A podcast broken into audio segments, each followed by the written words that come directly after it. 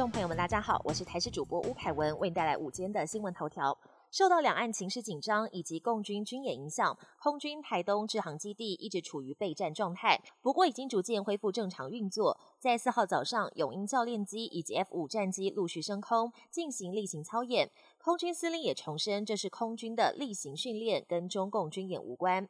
而金门空域接连两天都出现无人机侵扰，三号晚间在金门和北定地区才发现有中国无人机掠过上空。昨天晚上又出现同样情况，这次总共有三批四架无人机，金防部也立刻发射信号弹示警，并保持高度警戒，持续监控。两岸关系紧张，更不断有假消息流窜，网络社群一度流传中国央视宣布官方决定撤侨，引发民众恐慌。再加上全台的警政系统昨天到凌晨也一度瘫痪，疑似被骇客入侵。凌晨十二点左右，国防部、外交部的官网也突然瘫痪，无法进入。昨晚九点，高雄市环保局饮用水网站的首页还被恶意换成中国五星旗照片。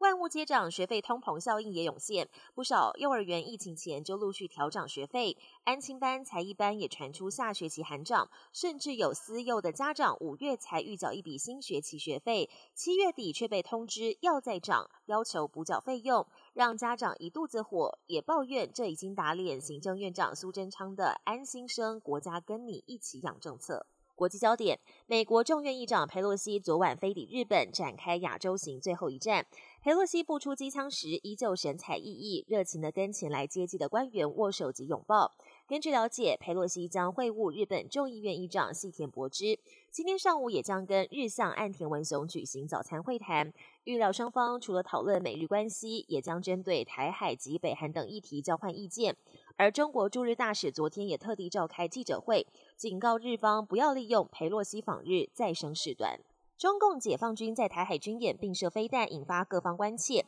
白宫方面除了谴责中方的行为不负责任，还透露美国这周原本要试射义勇兵三型洲际弹道飞弹，但拜登政府考量时机敏感而决定延后，就是为了让紧张情势降温。此外，北约秘书长也认为佩洛西访台，中国不应该过度反应。而正在柬埔寨召开的东协外长会议，中美外长更是王不见王，气氛尴尬。美国猴痘疫情持续延烧，拜登政府正式宣布将猴痘列为公卫紧急事件。美国目前累计超过六千六百个猴痘个案，是全球确诊数最多的国家。拜登政府宣布公卫紧急事件之后，除了渴望腾出更多资金和抗疫工具，也有望强化联邦政府与州政府之间的沟通协调，同时也能促使大众严肃看待猴痘疫情。本节新闻由台视新闻制作，感谢您的收听。更多内容请锁定台视各节新闻与台视新闻 YouTube 频道。